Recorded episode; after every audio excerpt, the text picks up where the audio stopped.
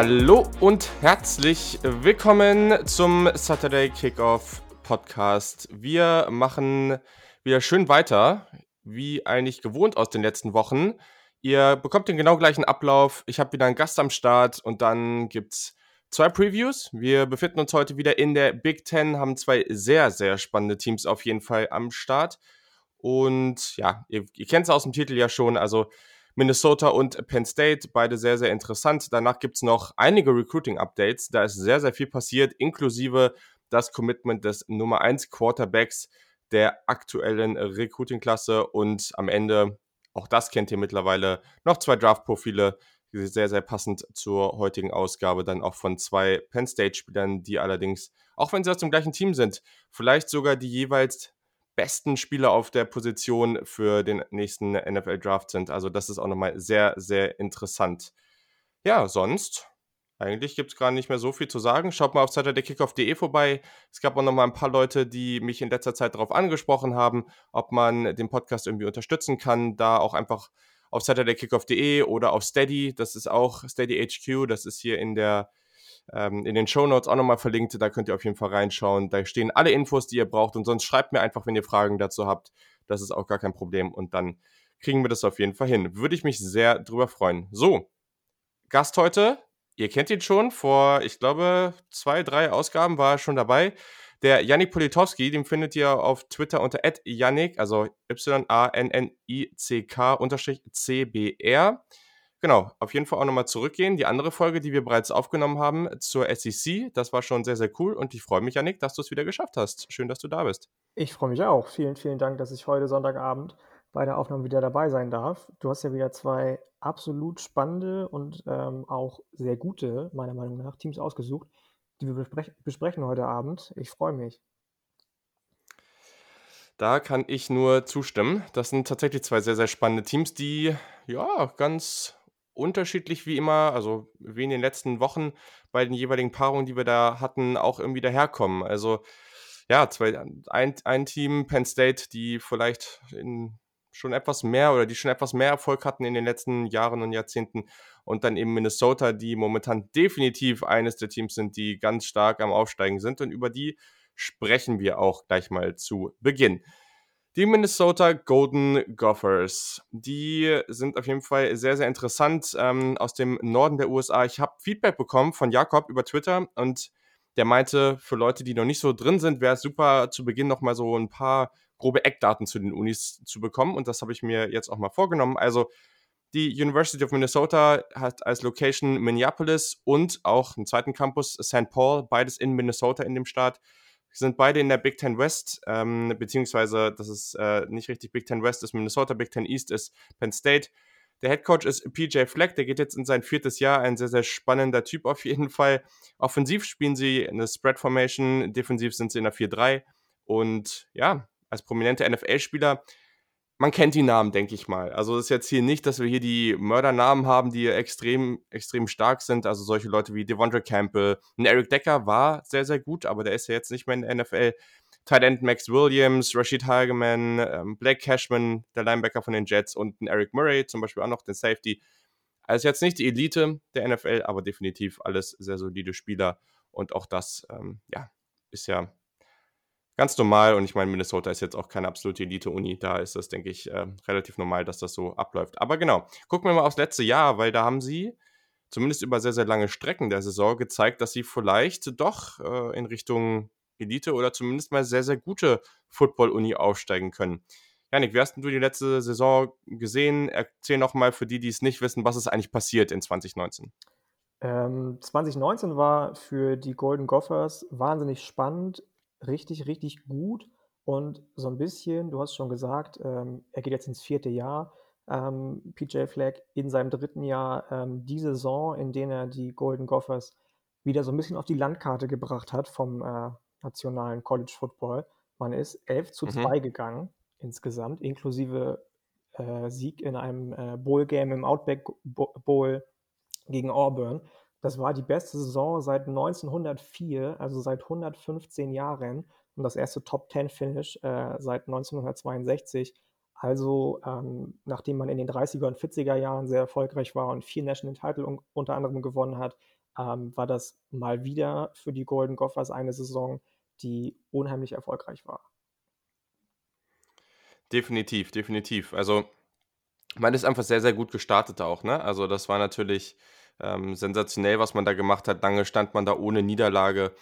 Es wurde schon immer so drauf gewartet und gedacht: „Okay, wie geht das jetzt eigentlich weiter?“ Weil die ersten ja, die ersten Wochen ich meine, gegen Fresno State hat man tatsächlich nur in Overtime gewonnen, aber so Teams wie noch South Dakota State, Georgia Southern, Purdue, Illinois, Nebraska war ja auch jetzt wirklich nicht gut im letzten Jahr. Die hat man aber auch sehr, sehr deutlich schlagen können. Da war nicht so viel, was, ich sag mal, schwer war zu besiegen. Gleichzeitig muss man das auch erstmal so durchziehen. Das hat Minnesota in den letzten Jahren nicht immer so gehabt. Der ganz große Durchbruch und da, wo man dann auch wirklich gesehen hat, okay, hat dieses Team vielleicht wirklich Chancen auf das Playoff, war dann am 9. November, wo man zu Hause gegen Penn State gewonnen hat. 31-26, ganz, ganz großes Spiel. Tanner Morgan, der Quarterback, aber auch Rashad Bateman, die beiden Jungs kennt ihr ja mittlerweile schon. Die haben beide einen Sahnetag erwischt, ganz, ganz toll gespielt. Rashad Bateman über 200 Receiving Yards. Und das war natürlich ein Riesensieg. Das war auch für dieses Programm, glaube ich, so ein, so ein, ja, so ein Program-Changing Win einfach. Also ich glaube, das ist so, so ein Spiel, da wird man noch lange drauf zurückgucken und sagen, okay, da könnte was ganz Großes losgetreten sein. Ähm, Leider hat es danach nicht mehr ganz so gereicht. Man hat dann gegen Iowa gleich die Woche danach äh, verloren. Das war natürlich dann sehr, sehr, sehr, sehr schade, auch wenn Iowa auch in der Top 25 gerankt war, aber das durfte dann natürlich nicht passieren. Nach einem Sieg gegen Northwestern hat man danach auch noch gegen Wisconsin verloren und dann war eigentlich klar, dass man zwar eine gute Saison gespielt hat, aber kurz, kurzzeitig sind eben diese Hoffnungen aufgekommen, dass man was ganz Großes reißen kann und das ist dann eben leider nicht so passiert. Trotzdem kann man aber zufrieden sein mit der Saison, oder? Also, wie schätzt du das jetzt ein, auch mit den beiden Niederlagen? Also, ich denke auch, ähm, dass es eine richtig, richtig gute Saison war. Du hast das Spiel gegen Penn State angesprochen, wo gerade Mhm. auch Tanner Morgan überragend gewesen ist. Du hast ihn ja schon besprochen in deinem Podcast, hat 18 Mhm. von 20 Pässen angebracht, 3 Touchdowns, 339 Yards dabei geworfen. Ähm, das war schon richtig, richtig gut. Die Niederlage gegen Wisconsin ist natürlich immer ärgerlich, wenn es um die Paul Bunyans Ex geht. Ähm, gegen Iowa hat man auch fünf Spiele in Folge nicht gewonnen. Ähm, ich glaube, dass das die beiden Spiele waren, die ähm, zu erwarten waren als Niederlage, aber es ging ja vielen Teams so tatsächlich, unter anderem auch Penn State, die ja auch mal an vier gerankt waren, soweit ich mich erinnern kann, Mhm. im College Football Playoff Poll ähm, die dann eben doch, wenn es um die Wurst gegangen ist, ums Eingemachte gegangen ist, ähm, leider ein schwaches oder zwei schwächere Spiele gehabt haben und dann eben Mhm. nicht den Einzug ins College Football Playoff geschafft haben. Auch wenn Minnesota ein sehr, sehr erfahrenes Team ist, da kommen wir gleich noch zu, ähm, kann man das, glaube ich, verschmerzen und mit 11 zu 2 die Saison zu beenden, war trotzdem ähm, 'n Ausrufezeichen, würde ich sagen. Mhm. Gehe ich auf jeden Fall mit. Also, dass man am Ende auch noch gegen Auburn gewinnt und sowas, ne? Das sind schon das ist schon 'n richtiges Brett und das erwartet man eigentlich nicht von Minnesota.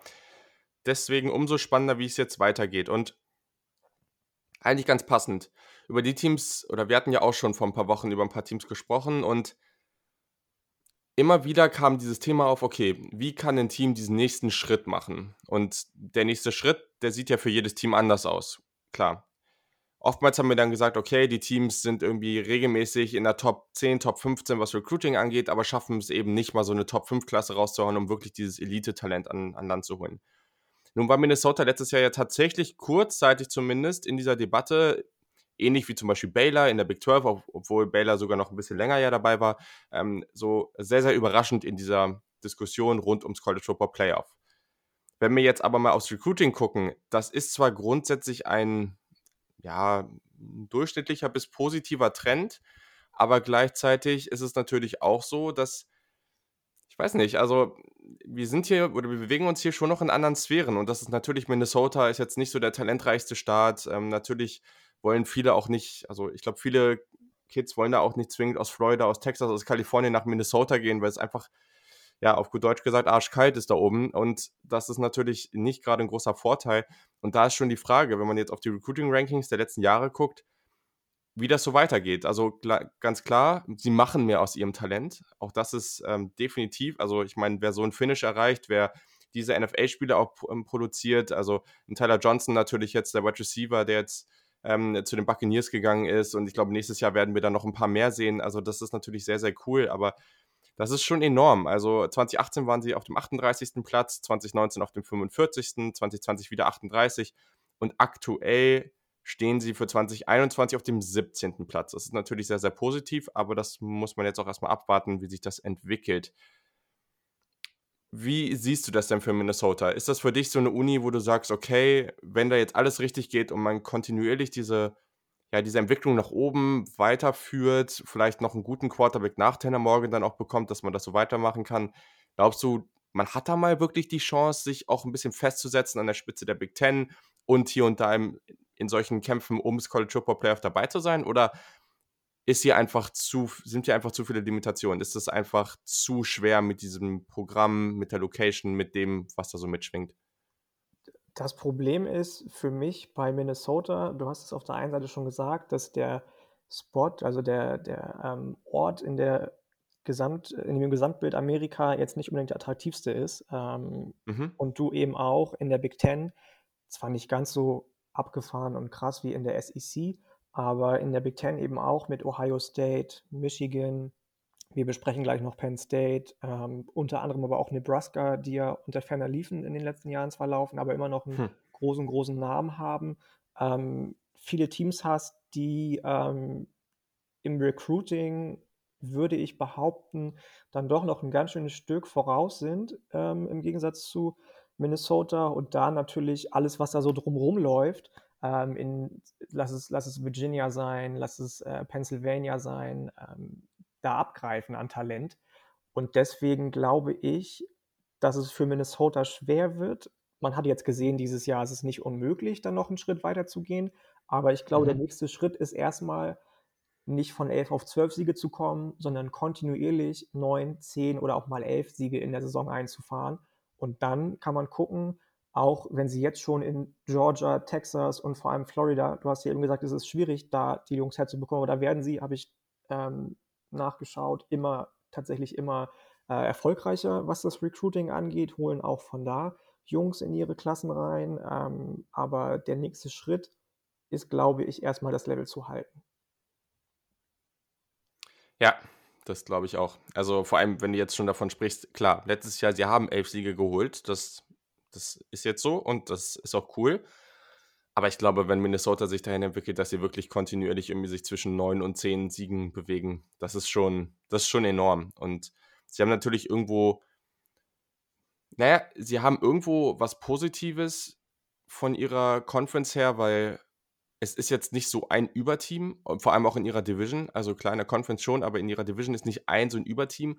Gleichzeitig hast du aber schon irgendwie eine relativ ausgeglichene, da sind nicht so viele Unis dabei, die immer, also die regelmäßig sehr schlecht sind. Und dann kommt eben noch dazu, dass du da wirklich auch das, naja, du hast eben Wisconsin da und die sind eben extrem konstant und die sind auch konstant wirklich oben mit dabei. Ne? Das, das macht es jetzt nicht besonders einfach. Aber wenn wir jetzt mal auf 2020 gucken, wir sprechen da ja immer gerne über die Returning Production und die, ja, also ich sag mal so, die sieht bei je nach, je nach oder je nachdem, worauf wir gucken, sieht die gar nicht mal so gut aus. In der Offense, denke ich, ist es gerade in der Offensive Line und auf äh, Quarterback sehr gut. Ähm, Running Back müssen wir gleich nochmal erklären, aber in der Defense, äh, da verlieren sie sehr, sehr viel Production. Ähm, sie bekommen außerdem einen neuen Offensive Coordinator und Quarterback Coach, Mike Sanford. Der war letztes Jahr in der gleichen Rolle bei Utah State unterwegs.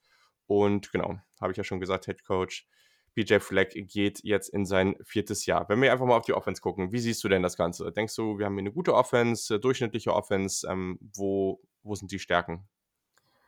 Ich bin tatsächlich bei Durchschnitt bis ähm, eventuell gehobener Durchschnitt. Du hast Tanner Morgan mhm. in einem von deinen Podcasts schon angesprochen. Ich bin auch großer, großer Fan von ihm. Ich mag ihn sehr gerne. Hat letztes Jahr Schulrekorde für Touchdowns, Passing Yards und Completion, Completion Percentage äh, gesetzt. Obwohl er ja eigentlich nur in die Starterrolle reingerutscht ist, ziemlich abrupt, weil Zach Annexted, der mit ihm um den Spot gekämpft hat, sich verletzt hat. Ähm, also der ist schon ein Faktor, der definitiv den Unterschied ausmachen kann, Tanner Morgan der ähm, im Gegensatz zu dem anderen Quarterback, den wir gleich noch besprechen, beim nächsten Team auch nicht allzu limitiert ist, was die was das Wurfrepertoire angeht. Ähm, der kann die Offense definitiv beleben und, äh, und führen. Ähm, der Rest von der Offense ist tatsächlich du hast Rashad Bateman schon genannt, der ja letzte Saison 'ne Wahnsinns äh, Statline hingelegt hat, ähm, aber der Rest von der Offense ist vor allem auf Running Back doch eher Durchschnitt. Ähm, die Starter in der O-Line kehren alle 5 zurück, die alle, äh, Big Ten Recognition letztes Jahr bekommen haben. Hm. Ähm, ich finde grade Daniel Faalele da ganz interessant, 6 Foot na äh, 6 Foot 9 Monster mit 400 Pounds aus Australien. Ähm, wahnsinnig interessanter Spieler. Aber wenn du auf die, äh, Skillgruppe guckst, Wide Receiver und Running Back, dann wird's schwierig. Okay, sehr, sehr interessant, ja. Also, ich glaube, Offensive Line können wir einfach sagen, das ist 'ne extrem gute Gruppe. Du hast es schon gesagt, alle Big Ten, äh, Recognition bekommen. Das ist natürlich extrem, also Wahnsinn. Und, äh, der gute Daniel Faalele, der ist wirklich sehr, sehr spannend. Der wird hier auch noch mal, grade wenn's um den NFL Draft geht, das eine oder andere Mal besprochen, da bin ich mir sicher. Ähm ja, also, ich bin vielleicht 'n Tacken positiver, was die was die Offense an in ja, generell angeht. Also, Running Back, wie gesagt, klar, Rodney Smith verliert man. Der ist der All-Time-Leader in All-Purpose Yards für Minnesota. Das ist natürlich bitter, aber der Redshirt Junior Moha Mohamed Ibrahim, der hatte 2018 schon mal 1.160 Yards. Ich glaube jetzt nicht, dass das jemand ist ja, der jetzt hier so 'n extremen Unterschied machen wird, aber der ist schon solider. Also, das ist hier ich glaube ist jetzt ist jetzt nicht mega speziell und man hat jetzt nicht hier die die beste Gruppe im Running Back Raum, aber grundsätzlich ist das sehr, sehr okay. Ähm, was ich noch ganz witzig finde, Redshirt Senior Seth Green, der ist mit 6'4 irgendwie 'n ganz interessanter Spielertyp für Running Back. Das sieht man selten, so große Spieler.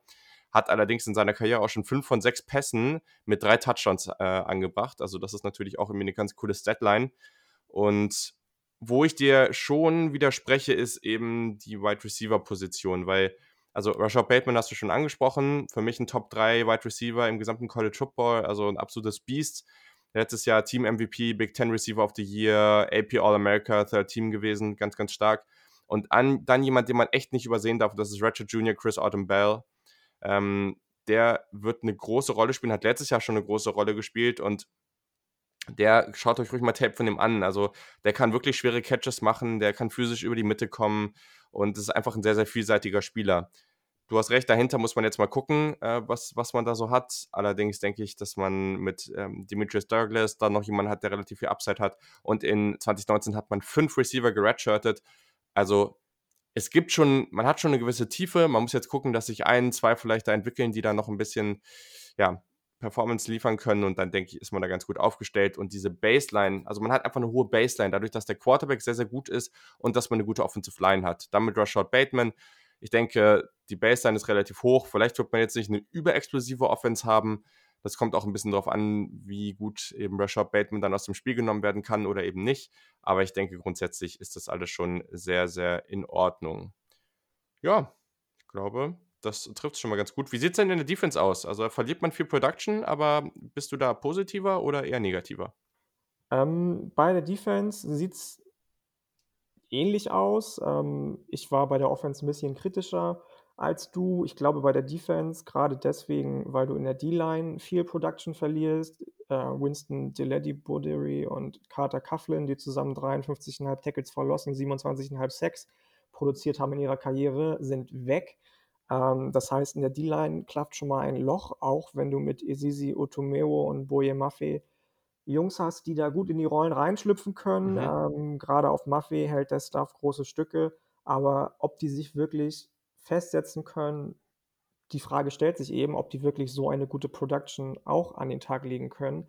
Auf Linebacker sieht's ganz, ganz dunkel aus. Da habe ich mir Mariano Sophie Marin und Donald Willis als beste Option rausgepickt. Ich muss sagen, ich habe von beiden noch nicht viel Großes gesehen. Ich weiß nicht, wie's dir geht, aber da, ähm, bin ich schon 'n bisschen ja, fast schon ängstlich, was die Positionsgruppe angeht, ob die Erfolg haben kann. Ähm, in dem Defensive Backfield hast du natürlich Antoine Winfield verloren, der in die NFL über den Draft gegangen ist. Du hast auch seinetwegen die 9th Overall Defense gestellt. Ähm, Jordan Howard kommt zurück als Strong Safety. Ich denke mal, Tyler Nubin wird wahrscheinlich die Free Safety-Rolle von Antoine Win Winfield übernehmen. Mhm. Ähm, Cornerback hast du zwei solide Starter, Coney Durr und Benjamin St. Just. Die haben zusammen letztes Jahr zehn Pass-Breakups gehabt. Also, das ist für mich sogar fast noch ein bisschen düsterer als die Offense. Solide, ja, aber ich glaube tatsächlich, ähm ich komme nachher noch auf mein Fazit für die Saison, aber ich kann es vielleicht jetzt schon mal verraten. Ich glaube auch während äh, wegen der ganzen Abgänge, ähm, wird es schwer für Minnesota, das Level zunächst einmal aufrechtzuerhalten. Mhm. Ja, spannend. Also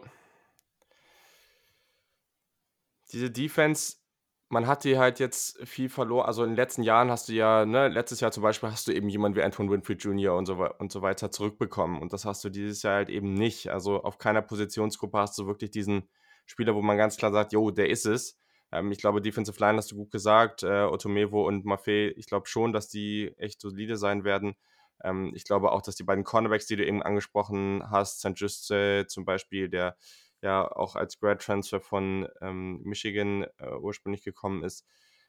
Das ist schon alles solide und ich glaube auch, also man, man bekommt ja schon ein paar Spieler zurück und letztes Jahr hatte man ja nur 184,2 Pass Yards pro Spiel zugelassen. Das war ja wirklich sehr, sehr gut.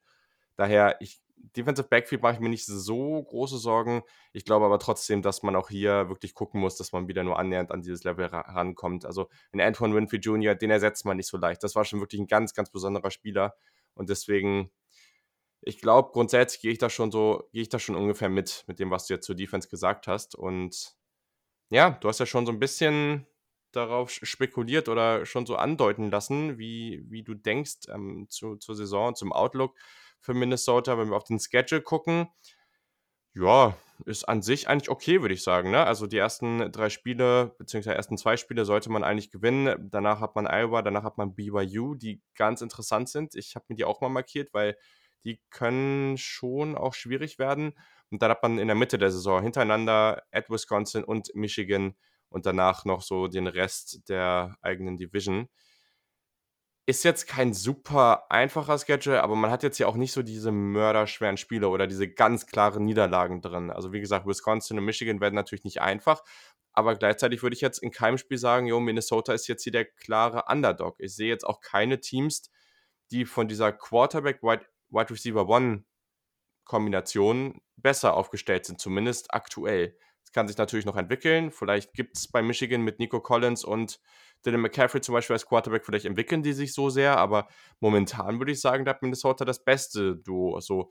Und das ist natürlich schon relevant. Also, ja, wie würdest du diese denn sehen? Was denkst du, wie sie durch diesen Schedule kommen? Du hast alle Spiele, die ich mir auch aufgeschrieben habe, auch mal wieder schon äh, genannt. Das ist immer ganz witzig, finde ich. Letztes Mal war das ja auch so bei den äh, SEC-Folgen. Ähm, in Woche 3 spielen sie gegen Iowa. Ich habe am Anfang schon gesagt, dass sie jetzt fünf Spiele in Folge Iowa gewonnen hat. Natürlich kann Minnesota die schlagen an einem guten Tag, gar keine Frage, aber es wird schwierig. Genauso BYU, die ich auch super, super interessant finde. Ein ganz, ganz tolles mhm. Team, ähm, einen ganz, ganz tollen Coach auch meiner Meinung nach. Dann kommt Wisconsin, dann kommt Michigan in Woche 6 und 7. Ähm, und das Ding ist halt einfach, dass du zehn Spiele ohne Bye Week ähm, erstmal bestreiten muss. Erst am 14. November haben sie das erste Mal Pause in der Woche. Ähm, mhm. Und ich glaube, dass es schwierig ist, immer wieder und jede Woche, gerade wenn du im Coaching-Staff solche Veränderungen hast. Kirk Chiroka ist ja zu Penn State gegangen, die wir gleich noch besprechen. Du hast schon von Mike mhm. Sanford gesprochen. Ähm, dann zehn Wochen in Folge zu performen und nicht mal eine Woche zwischendurch Pause zu haben, wo du vielleicht ein bisschen justieren kannst, was eventuell in den letzten Spielen schlecht war und was sehr gut war. Ähm, deswegen glaube ich, dass es dieses Jahr, ich habe mir äh, eine 9-3 oder 8-4 als Record Prediction aufgeschrieben, einen kleinen ähm, Rückschritt geben wird. Ja, es ist halt ganz, ganz schwer hier, ne? Das kann, wenn alles gut wird, können das wieder 10 Siege werden. Das können auch 11 Siege werden. Also, wie ich es eben gesagt habe, ich sehe kein, keine Partie, wo die hier jetzt der ganz klare Außenseiter sind. Aber das können halt auch vier oder fünf Niederlagen werden. Also, das ist genau wie zum Beispiel noch Western. Man erwartet ganz, ganz, ganz klar, dass die eine total also, wirklich viel, viel besser sind als letztes Jahr. Einfach mal wirklich ein komplettes Comeback starten. Äh, die waren ja vor ein paar Jahren wirklich sehr, sehr gut und letztes Jahr jetzt wirklich komplett eingebrochen. Ähm, das Gleiche kann mit Nebraska passieren, dass die noch mal deutlich besser werden und das sind natürlich alles so Geschichten, das macht es jetzt nicht so viel leichter. Also, das ist schon eine harte Nuss auf jeden Fall und Minnesota passt halt da voll rein. Also, es ist halt ja, der die die Kombination aus Quarterback und Wide Receiver ist sehr, sehr gut, aber wenn wir aufs restliche Team oder aufs gesamte Team gucken, dann kann man zwar sagen, die sind jetzt hier nirgendwo Außenseiter, aber trotzdem gehören die halt voll in eine Gruppe mit rein mit Teams wie Wisconsin, ja, Wisconsin und Michigan würden viele vom gesamten Team wahrscheinlich auch noch ein bisschen höher sehen, ähm, mit Purdue, Northwestern, Nebraska, Michigan State und so weiter, äh, BYU natürlich auch. Also es sind jetzt alles, die sind alle so eher in, in dem mittleren Teil von den College Football Teams anzusiedeln, würde ich sagen. Und ähm, das ist natürlich ganz, ganz schwer. Aber ich glaube grundsätzlich schon, dass ähm, alleine diese Kombination aus Tanner Morgan und Rashad Bateman, das gefällt mir sehr, sehr gut. Und deswegen würde ich, glaube ich, gerade eher auch wirklich zu 8, 4, 9, 3 tendieren, weil das wäre ja immer noch sehr, sehr positiv. Auf ähm, jeden Fall. Würde jetzt nicht, nicht. Das Problem ist ja jetzt auch, sie sind 11 und 2 gegangen letztes Jahr. Wie willst du dich denn noch steigern? Also, klar hast du jetzt hier nicht irgendwie Clemson oder Ohio State im Schedule und deswegen hast du hier diese relativ sichere Niederlage drin, aber was willst du jetzt erwarten? Also du kannst jetzt nicht sagen, oh ja, okay, jetzt muss das gleiche nochmal passieren. Also das ist ja schon schwer. Deswegen denke ich schon, wenn man hier irgendwie neun Siege holt, dann ist das wieder sehr, sehr solide. Ich denke auch. Also ich glaube nicht, dass im Umfeld von Minnesota irgendjemand erwartet, dass man wieder elf Siege holt oder gar noch mehr Siege holt. Ich denke schon, dass ähm, die da alle so realistisch sind, sowohl was das ähm, Department angeht, von den ähm, Funktionären als auch die Fans und ähm, die Spieler selbst, ähm, dass sie sagen, pass auf, Jungs, wenn wir jetzt wieder neun Siege schaffen, vielleicht auch zehn Siege ja. schaffen, dann ist es wieder gut. Selbst wenn wir acht Siege schaffen, ist das überhaupt kein Beinbruch. Ähm, und dass es viel schlechter wird, glaube ich auch nicht. Ja, und das ist eigentlich eine gute Überleitung, weil ein Team, wo die Erwartungen definitiv höher sind, und zwar dieses Jahr verdammt hoch, kann man eigentlich äh, sehr genau so ausdrücken, sind die Penn State Nittany Lions, die ebenfalls in der Big Ten, aber eben in der Big Ten East vorzufinden sind. Dort spielen sie eben mit Michigan, mit Ohio State, die in der letzten Folge besprochen wurden, äh, zusammen in der Division. In der, von der Location her macht Sinn. Sie sind in Pennsylvania im Nordosten der USA anzufinden. Head Coach ist Jan James Franklin, eine sehr auffällige Persönlichkeit, würde ich mal sagen, im College Football. Auf jeden Fall ein mehr als solider Head Coach. Mittlerweile ist sein siebtes Jahr, also auch irgendwie heftig. Hätte ich jetzt nicht gedacht, dass das schon, dass er da schon so lange ist. Da merkt man, wie, wie sehr die Zeit verfliegt. Ähm, genau, Offensivsystem. Auch hier sind wir wieder in der Spread, aber da wird es sicherlich einige Veränderungen zum letzten Jahr geben, weil du hast ja schon auch angesprochen, dass man einen neuen Offensive Coordinator hat. Im System, in der Defense ist man in der 4-3. Und hier gibt es dann schon ein paar andere Namen in der NFL. Also das ist natürlich schon enorm, was sie in den letzten Jahren da auch in die NFL gebracht haben. Alleine Saquon Barkley, Miles Sanders, Mike Gesicki, Allen Robinson im letzten Draft, unter anderem KJ Hamler und Yetogos Matos in den ersten Runden. Also das ist wirklich sehr, sehr stark. Penn State ist da wirklich eine NFL-Factory geworden. Das ist sehr, sehr gut, was sie da machen. Jetzt ist aber die Frage, und ich glaube, das ist die große Frage, kann man endlich mal den Sprung schaffen? Penn State hat hohe Erwartungen. Das ist eine Riesen-Uni, eine der wirklich schwersten Auswärtsatmosphären, die man irgendwo finden kann. Also diese All-White-Games, ähm, die meist auch abends gespielt werden, die, die es dieses Jahr höchstwahrscheinlich nicht geben wird. Aber das ist schon ganz, ganz schwer und Penn State müsste eigentlich mal diesen Sprung schaffen. Soweit ist es allerdings nicht passiert. Also das war bisher sehr, sehr ja, es war immer sehr gut, aber eben noch nicht so gut, dass man ins Playoff kommen konnte. Drei, in drei der letzten vier Jahren hat man einen New Year's Six Ball erreicht, zwei von den dreien auch gewonnen und seit dem 2016er Upset gegen Ohio State, wo man gewinnen konnte, war man immer in der AP Top 25 gerankt. Also das ist alles sehr, sehr gut. Nun ist die Frage, wie können sie diesen nächsten Sprung schaffen? Schau doch nochmal auf die 2019er Saison. Wie lief die denn so für Penn State? Ähnlich eigentlich wie für Minnesota, wenn man sich mal so den allgemeinen mhm. Verlauf anguckt. Ähm, auch Penn State war zwischenzeitlich auf Platz 4 im AP-Poll beziehungsweise im College Football Playoff Poll gerankt. Ähm, dann hat man verloren und ist, glaube ich, relativ weit auf ähm, 12 runtergefallen nach dem Spiel. Ähm, allgemein ist es ja, du hast es schon gesagt, ein wahnsinnig, wahnsinnig ähm, traditionsreiches Programm, ähm, Mhm. 3 von 4 Jahre mit dem New Six Bowl in den letzten Jahren. Ähm, die Saison war sehr, sehr gut. Aber anders als bei Minnesota ist das auch das, was die Leute bei Penn State in Pennsylvania erwarten. Und ähm, wenn du den Cotton Bowl am Ende gegen Memphis gewinnst, ist das zwar schön und gut, aber ich glaube, es wäre allen Leuten lieber gewesen, wenn man dann doch im College Football Playoff gespielt hätte, gerade weil man ähm, eben so eine traditionsreiche Uni ist. Für mich persönlich nach Ohio State äh, die Nummer zwei in der Big Ten, vor Michigan, vor Nebraska und vor allen anderen, die da noch so kommen. Ähm, am Ende war es dann wahrscheinlich doch eher enttäuschend. Ja, das ist wahrscheinlich treffend. also vor allem, wenn man auf die Saison guckt, wie dieses auch losgegangen ist. Ne? Also unglaublich eindeutige Siege. Man startet mit einem 79 zu 7 gegen Idaho. Hat Maryland dann auch nochmal 59 zu 0 abgeschlachtet. Auch das enorm. Dann gewinnt man gegen Iowa. Man gewinnt gegen Michigan, die letztes Jahr auch extrem hohe Erwartungen hatten. Und dann, das haben wir eben schon angesprochen, verliert man eben diese Partie gegen Minnesota. Man verliert dann auch noch gegen Ohio State. Und ja, dann war es eben wieder so eine typische Penn State-Saison wie man sie so kennt. Gerade nach so, dem, wir. Entschuldigung. Ja. Ich, gerade nach dem Sieg gegen Maryland, ähm, wobei Maryland wahrscheinlich letzte Saison auch eher mit ähm, viel zu viel Feuer unterm Hintern als mit zu wenig gestartet ist ähm, mhm. und dann am Ende relativ sang- und klanglos untergegangen ist, habe ich gedacht, oh wow, das kann jetzt was richtig, richtig Gutes werden, weil das schon sehr, sehr dominant war, keinen einzigen Punkt zuzulassen ähm, habe ich gedacht, das, das wird äh, richtig, richtig gut und in die absolut richtige Richtung, nämlich Richtung College Football Playoff gehen. Aber leider war es am Ende nicht so. Ja, und wenn wir einen kurzen Blick aufs Recruiting werfen, dann äh, ist das grundsolide, würde ich sagen. Und da passt seine Einschätzung von eben sehr, sehr gut. 2018 war man auf Platz 6, das war natürlich enorm. 2019 auf Platz 12, Platz 14 im Jahre 2020, also in der letzten. Und für die nächste steht man momentan auf dem 24. Platz. Durchschnittlich hat man Platz 11 gehabt und damit ist man deutlich hinter Ohio State und genau einen Platz vor Michigan. Also das passt eben sehr, sehr gut dazu. Was halt ganz wichtig ist, die 2018er Klasse ist natürlich jetzt so als Junior oder im Ratchet Sophomore eben genauso, also ganz, ganz wichtig. Und damals hatte man drei Five Stars und leider sind halt zwei davon schon weg. Also vor allem der Ricky Slate, der All-Purpose Back, der hätte auch nochmal ganz wichtig werden können, aber über Running Back sprechen wir gleich auch noch.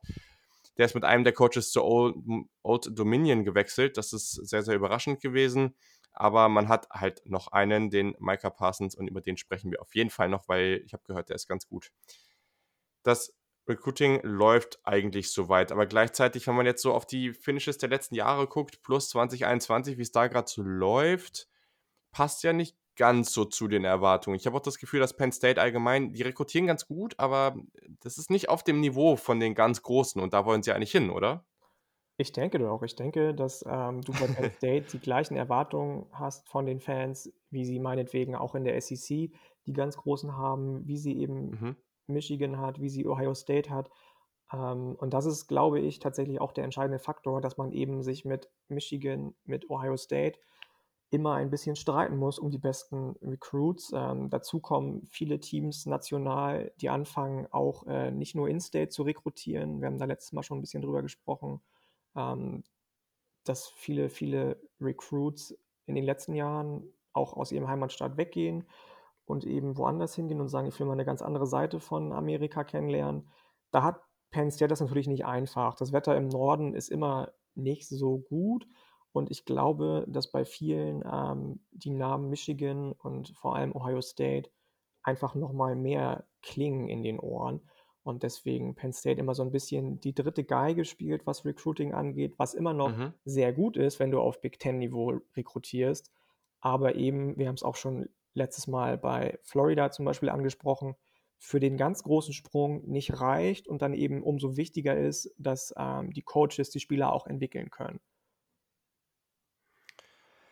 Ja, das war eine sehr, sehr gute Zusammenfassung. Also, ja, ist interessant. Penn State ist wirklich, also einfach schon ein, ein sehr, sehr gutes Team einfach, ne? Und, und das NFL-Talent ist ja da. Auch das ist ja nochmal der nächste Punkt. Also, da ist einfach sehr, sehr viel Talent, was man dann auch entwickelt hat, einfach. Also, ne, von den Namen, die ich eben schon genannt habe. Also da ist schon sehr, sehr viel da und jetzt muss man auf dem Platz eben vielleicht noch einen Tacken mehr draus machen. Wenn wir auf die Returning Production gucken, die ist tatsächlich sehr, sehr positiv. Also man hat nur bei den Receiving Yards eben KJ Hamler, der ist ja weg. Da hat man jetzt ein bisschen was einbüßen müssen. Allerdings ist der vielleicht beste Receiver auf Talent, Pat Fryermuth, Pat so heißt der Gute. Der vielleicht beste Talent im gesamten College Football, auch für den NFL Draft, sehr, sehr spannend, der Gute. Und deswegen müssen wir gleich nochmal drauf gucken, wie wir, wie wir dem Ganzen gegenüberstehen. Aber der Rest des Teams sieht eigentlich grundsätzlich da ganz solide aus. Bevor wir über die Offense sprechen, vielleicht noch eine kurze Einschätzung von dir. Kirk Giarocca, ähm, wenn man ihn so ausspricht, der Offensive Coordinator, der von Minnesota gekommen ist. Ganz, ganz spannende Personalie und ja, bei Minnesota lief es ja letztes Jahr ganz gut in der Offense. Wie würdest du das einschätzen? Ist das jetzt vielleicht was, wo wir von Penn State auch durch, die Co durch den Coaching-Einfluss jetzt nochmal so einen so einen kleinen Sprung erwarten können? Ich denke auf jeden Fall, dass das passieren kann. Kirk Rocker hat letztes Jahr ganz, ganz tolle Dinge mit Rashad Bateman gemacht, mit äh, mhm. Tyler Johnson gemacht. Gerade für so eine Wide Receiver Gruppe, wie du sie schon angesprochen hast und wie, wie wir sie noch, wie wir sie noch äh, besprechen werden, die nicht ganz so auf dem Top-Level ist, ist es total wichtig, dass du so einen Offensive Coordinator wie eben ihn bekommst, ähm, die O-Line ist relativ solide, ähm, sprechen wir auch noch drüber gleich. Da wird er aber auch noch so das ein oder andere äh, Stellschraubchen drehen müssen. Ähm, ich denke, dass er von den insgesamt vier neuen Coaches, die gekommen sind zur nächsten Saison, ähm, wenn sie denn stattfindet, den definitiv größten Impact haben wird und ähm, dafür sorgen kann, dass ähm, Penn State nochmal auf ein anderes Level gehoben wird, auf jeden Fall. Mhm, okay, sehr interessant. Ja, du hast ja eben schon mal kurz angedeutet, was du von Sean Clifford, dem Starting Quarterback und Ratchet Jr. hältst. Der hat letztes Jahr 49, äh, 59 seiner Bälle angebracht, 2654 Passing Yards gehabt und einen Touchdown zu Interception Ratio von 23 zu 7. Sein Rushing war ganz positiv, über 400 Yards und 400 Yards und 5 Touchdowns. Aber wie schätzt du ihn denn jetzt ein? Also ist ja schon der klare Starter jetzt in dieser Gruppe oder auf dieser Position. Und ja, glaubst du, mit ihm kann man wirklich diesen ganz großen Sprung schaffen oder hält Quarterback da eher zurück? Man kann, aber man wird nicht, glaube ich. Ich ähm, finde, ihn, finde, ihn, solide, aber das war's. Also er müsste schon auch sehr von Kirk Shiroka profitieren und von Umstellungen, die da eventuell getroffen werden, als dass er dafür verantwortlich sein kann, dass Penn State noch besser wird. Er ist sehr solide, habe ich gerade schon gesagt, aber er muss in seinem wahrscheinlich letzten Jahr, in dem er College Football spielt, erstmal definitiv mehr, mehr äh, Bälle an den Mann bringen ähm, und sein Skillset so ein bisschen diversifizieren. Wir haben eben schon gesagt, beziehungsweise du, dass äh, Penn State bis jetzt auch in der Spread Formation ges gespielt hat und das war genau das Spiel oder ist genau das Spiel von Sean Clifford, also horizontal die Bälle zu verteilen, ähm, aber weit, Entschuldigung, weite Bälle, das ist bei ihm meistens nicht an der Tagesordnung. Äh, der Backup Will Levis, Redshirt Sophomore, ähm, da, glaube ich, schon mit den Hufen, wenn, ähm, mhm. wenn Sean Clifford in den letzten Spielen, wenn es um die Playoffs gehen könnte, ähm, vielleicht ein bisschen Bammel hat und ein bisschen Nervenflattern, dann glaube ich tatsächlich, dass es da auch schon vor dem Ende der Saison auch wenn das jetzt vielleicht eine Bold Prediction ist, ähm, zu einem Wechsel kommen könnte. Sehr interessant. Ja, Levis hat ja letztes Jahr schon mal kurz gespielt. Der gute ist 6'3, 229 Pfund, also schon auch eine ganz gute Statur. Allerdings würde ich auch sagen, das, was man letztes Jahr von ihm gesehen hat, da musste er sich auch noch ein bisschen steigern. Das hat mich jetzt auch das noch nicht so ja. überzeugt. Also dementsprechend glaube ich, hat man hier eine Quarterback-Gruppe, die jetzt nicht, für mich persönlich nicht auf dem Niveau ist, um ganz oben angreifen zu können. Wenn du auf den Rest der Offense guckst, was überzeugt dich denn da oder wie schätzt du das Ganze denn so ein?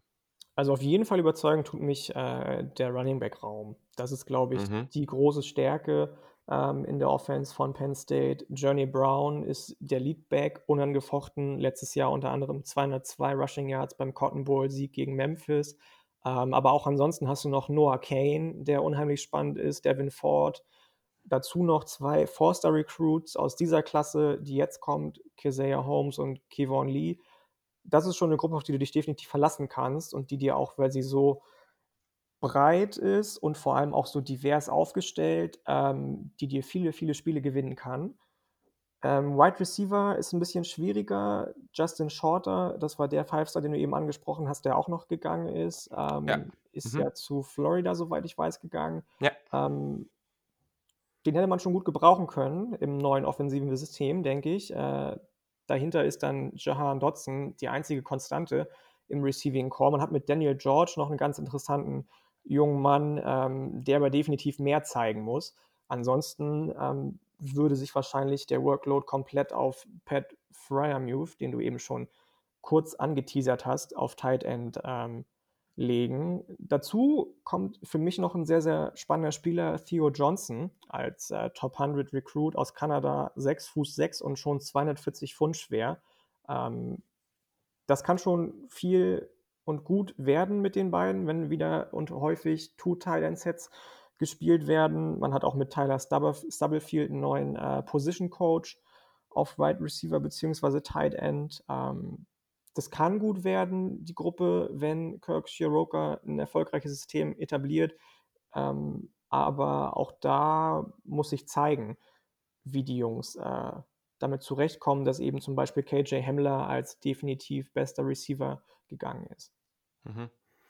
Ja, ganz, ganz interessant. Also, ich glaube, Running Back hast du voll gut schon zusammengefasst. Also, ich glaube auch Noah Cain wird da noch mal ganz interessant. Also, er und Ford, die waren ja 2019 auch schon beide Four-Stars und Cain hat ja letztes Jahr schon 8 Touchdowns erzielt. Also, das ist vielleicht einer der besten Running Back-Gruppen im gesamten College Football. Also, das ist vielleicht das darf man schon so darstellen. Die sind immer noch tief und die haben 'n Five-Star in Ricky Slade verloren. Also, das ist schon wirklich enorm. Hm ich glaube so, die X-Faktoren oder oder so diese großen ganz wichtigen Aspekte in dieser Offense sind für mich wirklich, ob den hast du eben kurz angesprochen, Richard Sophomore, Daniel George, ob der diesen Schritt machen kann. Ich denke, der wird da schon eher in dieser X-Receiver-Rolle dann in der Offense spielen, bin ich mal gespannt. Und dann eben, ob man, äh, Pat Freiermuth auf Talent wirklich dann noch mal noch mal besser nutzen kann. Das ist 'n enormes Talent. Der ist als Blocker super, der ist als als, äh als Receiver wirklich sehr, sehr stark und einfach 'n sehr kompletter Tight End. Letztes Jahr 507 Yards, 7 Touchdowns, 43 Receptions. Für mich muss und das ist auch was für Clifford, ne? Also, das ist ja auch jemand, das das das kann ja oder ist vielleicht irgendwo schon, aber das kann noch der kann noch mehr zu seinem besten Freund in dieser Offense werden. Und für mich sollte man das schon pushen, dass man am Ende, ähm, die jeweiligen Stärken von den Receivern eben ganz gut nutzt, aber eben Pat Freiermuth vielleicht auch wirklich auch so 700, 800 Yards pusht und den zu dem absoluten Playmaker in dieser Offense macht, der er eben auch ist. Und, ähm, ja, das ist schon sehr, sehr spannend. Ähm, Offensive Line hat man ja auch einen neuen Offensive Line Coach, Phil Trautwein, und der, das habe ich jetzt noch mal gelesen, hat ja anscheinend auch erst mal gleich, äh, dran gearbeitet mit der Gruppe, die generelle Technik von Grund auf zu ändern. Also, da scheint es 'n paar Differenzen zu geben. Aber ja, das, was man so lesen konnte, das wurde eigentlich ganz positiv aufgenommen. Man verliert nur Left Guard Steven Gonzalez. Also, dahinter gibt's auch noch einiges an Erfahrung. Ich glaube, das ist nicht der Punkt, über den man sich Sorgen machen muss, oder? Gehe ich mit, bin ich ganz bei dir. Du hast Mhm. mit Caden Wallace noch 'n, äh, Spieler, der letztes Jahr Backup war und, äh, für mich Mhm. diese Saison beziehungsweise die kommende Saison mit seiner ganz, ganz tollen Athletik auch um einen Starting-Spot, äh, kämpfen könnte. Ähm, da muss man sich nicht so große Sorgen machen, da gehe ich mit. Okay. Ja, also wer großer Fan von 'nem guten Laufspiel ist, der wird mit der Offensive Line und den Running Backs auf jeden Fall Freude haben und alles andere muss man dann sehen. Ja, kommen wir zur Defense. Das ist natürlich ganz, ganz spannend, weil die wird auch sehr, sehr entscheidend darüber sein, wie Penn State die nächste Saison bestreiten kann. Sean S Sean Spencer, so, der Defensive Line Coach ist zu den Giants. Der neue Defensive Line Coach ist John Scott Junior. Der war in seinem letzten Stopp bei South Carolina.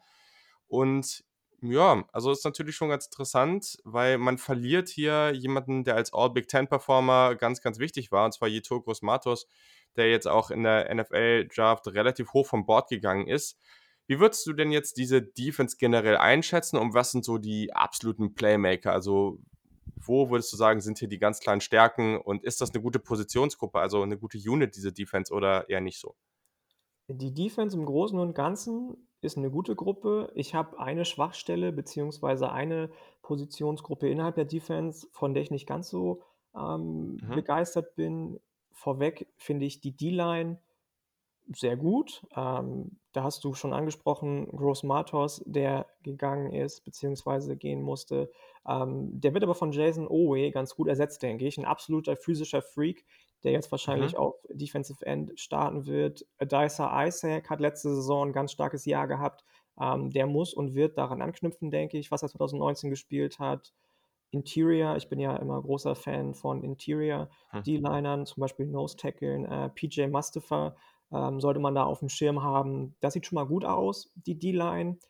Ähm, ich bin nicht so überzeugt von der Defensive, Back, Defensive Backs Gruppe. Tariq Castro Fields ist wahrscheinlich Starter auf Cornerback. Auf der anderen Seite hast du Mhm. vier Spieler, äh, Donovan Johnson, Keaton Ellis, Marquise Wilson und Joey Porter Jr., die sich alle um den zweiten Cornerback beziehungsweise einen von den beiden verbleibenden Cornerback-Positionen Ja. streiten, wenn dann Nickel Corner etabliert werden sollte im neuen System. Ähm, Safety, Lamont Wade und Jaquan Brisker, die werden wahrscheinlich starten. Sind alles solide Leute, aber niemand, der da heraussticht, meiner Meinung nach. Die beste Gruppe, du hast eben schon von der Running Back Gruppe Mhm. gesprochen, die wahrscheinlich eine der besten im College Football ist. Aber für mich die beste Gruppe bei Penn State ähm, ist definitiv der Linebacker Core. Man hat Ja. allen voran Mika Parsons, über den wir bestimmt auch nochmal ausführlicher sprechen werden, oder du in einem von deinen Podcasts, ähm, der nachdem Kleiner Spoiler, das könnte sogar in diesem Podcast sein später. der nachdem Isaiah Simmons ja in die NFL gegangen ist, der wahrscheinlich mit Abstand vielseitigste Defensivspieler im College Football ist. Letztes Jahr 109 Tackles, 14 Tackles for Loss davon, 5 Sacks und 4 Forced Fumbles. Und der Junge geht gerade erst in seine äh, Junior-Saison, also der war letztes Jahr gerade mal Sophomore. Da weiß man schon, da kann, kommt noch einiges von dem. Da ist die Entwicklung noch gar Mhm. nicht abgeschlossen. Ähm, letztes Jahr hat, ist dann Five-Star Brandon Smith dazugekommen. Ähm, und dann gibt es auch noch Alice Brooks und Jesse Lukita. Und dieses Jahr ist dann nochmal der beste äh, Recruit der Klasse. Zum dritten Mal in Folge war der Number One Recruit, ein Linebacker gekommen, Curtis Jacks, äh, Jacobs. Also man könnte schon fast sagen, dass Penn State sich so ein bisschen zu einer Linebacker-U, was ja im Moment so ein bisschen immer die Spielerei ist, Wide Receiver U, Linebacker U, Quarterback U, ähm, entwickelt. Und da denke ich, wird Penn State ganz, ganz, ganz große Vorteile anderen Teams gegenüber haben und damit auch erfolgreich sein. Ja, also ich kann da kaum noch was zu sagen. Also Linebacker ist unglaublich stark besetzt. Also brutal stark. Ne? Letztes Jahr ähm, haben sie ja schon nur 2,55 Yards per Rush erlaubt. Bester Wert im College Football. Ich weiß nicht, ob man wirklich erwarten kann, dass Micah Parsons noch besser wird. Also der, ich, ich meine, der war Leading Tackler im Team als, als Freshman, obwohl er nicht mal gestartet ist. Ja, ja. Also krankes Biest einfach. Also der wird uns noch richtig viel Laune machen. Ich spreche später noch mal ein bisschen mehr über den und das ist wirklich ein ganz, ganz tolles Talent. Und ja, also was wirst du dazu noch sagen? Aber gleichzeitig muss man eben auch sagen, dass das was im Defensive Backfield John Reed verliert man in die NFL. Das war jetzt ein guter Cornerback, der war jetzt aber auch nicht Elite. Also ich fand den ganz okay, mehr aber auch nicht. Und man hat letztes Jahr ja schon ein bisschen zu viele Big Passing Plays zugelassen. Und ich weiß nicht so richtig, ob das dieses Jahr jetzt besser wird. Also ich glaube, viele erwarten sich gerade von der Defensive schon sehr, sehr viel. Und deswegen, ich bin da noch ein bisschen kritisch. Aber ja, wir können einfach mal drüber reden, wenn wir auf den Schedule gucken, weil grundsätzlich wenn ihr auf die so die Top 25s guckt, so das, wo, wo Penn State natürlich auch gerankt ist, die Erwartungen sind enorm hoch dieses Jahr. Also dieses Jahr wird immer wieder gesagt für Penn State, dies ist das Jahr, wo man sich erhofft, ins Playoff zu kommen. Und deswegen, also darüber müssen wir jetzt auch sprechen, ob das möglich ist oder eben nicht. Also man hat, und das ist sicherlich kein einfaches Spiel, in Woche 2 gleich at Virginia Tech. Nicht besonders easy. Vorher spielt man bei Penn State und San Jose State danach, also das ist relativ easy. Dann hat man in Woche 5 natürlich Michigan, da spielt man auswärts. Ohio State hat man zu Hause. Das ist für Ohio State natürlich sehr, sehr nett, weil man dieses Jahr höchstwahrscheinlich eben keine Zuschauer dabei haben wird. Und das ist natürlich ein riesen Nachteil für Penn State, weil das wäre sicherlich ein, also ich könnte mir vorstellen, dass das ein Night Game gewesen wäre und eins dieser All-White Games, sehr, sehr schwierige Atmosphäre. Und dahinter dann, dahinter dann Indiana, Nebraska, Michigan State, Maryland, Rutgers. Also ich glaube, man sollte schon in vielen Spielen Favorit sein, aber man hat eben diese drei relativ schweren Partien auch mit drin.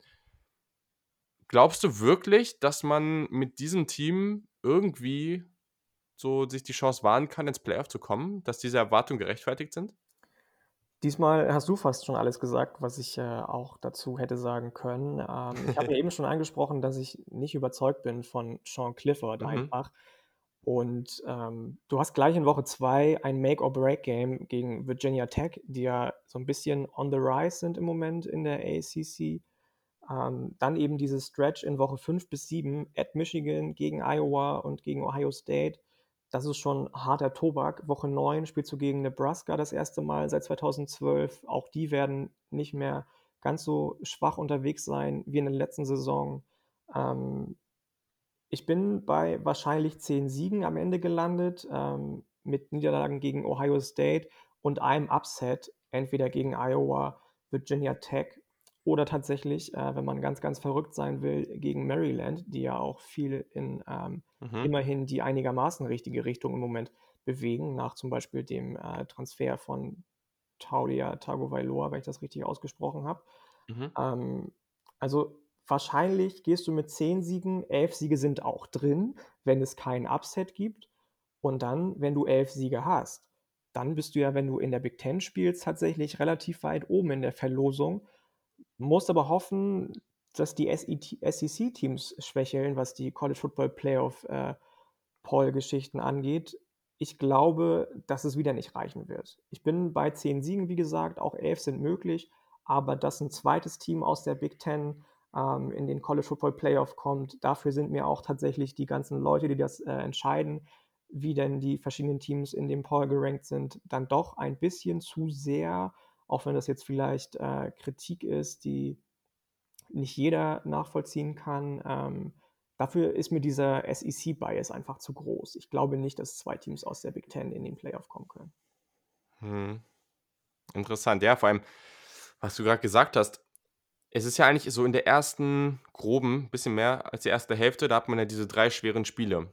Und danach hast du Indiana, Nebraska, Michigan State, Maryland, Rutgers. Also, ich glaube, grade wenn man wenn man da jetzt am Anfang 2 Spiele verliert, dann ist ja die Spannung eh schon so 'n bisschen raus. Aber wenn man jetzt da ungeschlagen durchgehen sollte tatsächlich oder nur mit einer Niederlage, dann bin ich mal wirklich gespannt, wie wie es danach so weitergeht, weil irgendwie könnte ich mir vorstellen, dass man da einen so 'n Ausrutscher dabei haben könnte. Ganz, ganz interessant. Also ich denke, das wird grade Ma Maryland am kurz vor Ende, also ganz, ganz spannend.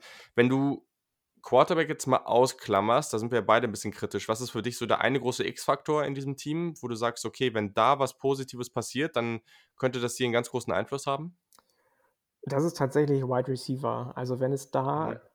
Möglich ist, dass Tyler Stubblefield als neuer Position Coach, ähm, Daniel George, du hast es schon gesagt, auf X-Receiver etabliert, ähm, und Jahan Dotson sein Level ungefähr hält, Mhm. ähm, dann glaube ich, dass das 'n Unterschied ausmachen kann. Man sieht das ja an einzelnen Spielern, grade bei Penn State immer wieder, ob das jetzt Saquon Barkley ist, ob das KJ Hamler ist, die das Team wirklich tragen über das Jahr. Und wenn es da statt einem, der dann in dem Fall Pat Freiermuth wäre, äh, vielleicht 2 oder 3 gibt, dann glaube ich, dass Penn State, ähm, 'ne Chance hat auf das College Football Playoff. Ja, da gehe ich tatsächlich mit. Also, ich finde es auch ganz spannend, weil ich glaube, es ist ganz, ganz wichtig, dass die in dieser Offense einen Spieler finden, der dieses Big-Play-Potenzial von KJ Hamler so 'n bisschen auffangen kann und vielleicht, dass sie's auch so einbringen, dass 'n Sean Clifford wirklich auch mit diesen kurzen Pässen, viel mit so horizontalen Plays, so Crossing Routes und so, da jemanden irgendwie mit kurzen Pässen ins Spiel bringen kann, der dann eben deutlich mehr draus machen kann. Ich glaube, das wäre ganz, ganz wichtig. KJ Hamler war natürlich da, äh, einfach 'n unglaublich schneller Spieler. Mal gucken, ob man da jemanden findet, vielleicht auch einen einen Spieler, den wir gar nicht genannt haben oder so, jemand, der 'n bisschen überraschen kann, dass man da jemanden hat, der dann eben da diese Rolle übernehmen kann und ja, hier noch so 'n so 'n Big-Play-Potenzial mit reinbringt. Ganz, Auf ganz jeden spannend. Also, wenn du jetzt ja, wenn du jetzt weil wir jetzt über Ohio State, Michigan und Penn State gesprochen haben in dieser Division. Ganz, ganz interessant aus der anderen, ähm, Division, aus der West, da wird natürlich noch über 'n paar Teams gesprochen. Allerdings haben wir jetzt hier so die großen 3 Namen schon abgehakt. In der letzten Ausgabe war das Ganze ja mit Frank Höhle. Also, wer noch nicht die Ausgabe zu Ohio State und Michigan gehört hat, da unbedingt reinhören. Das war ja ganz interessant, glaube ich. Wenn du jetzt die 3 mal so ranken müsstest, wie siehst du das denn?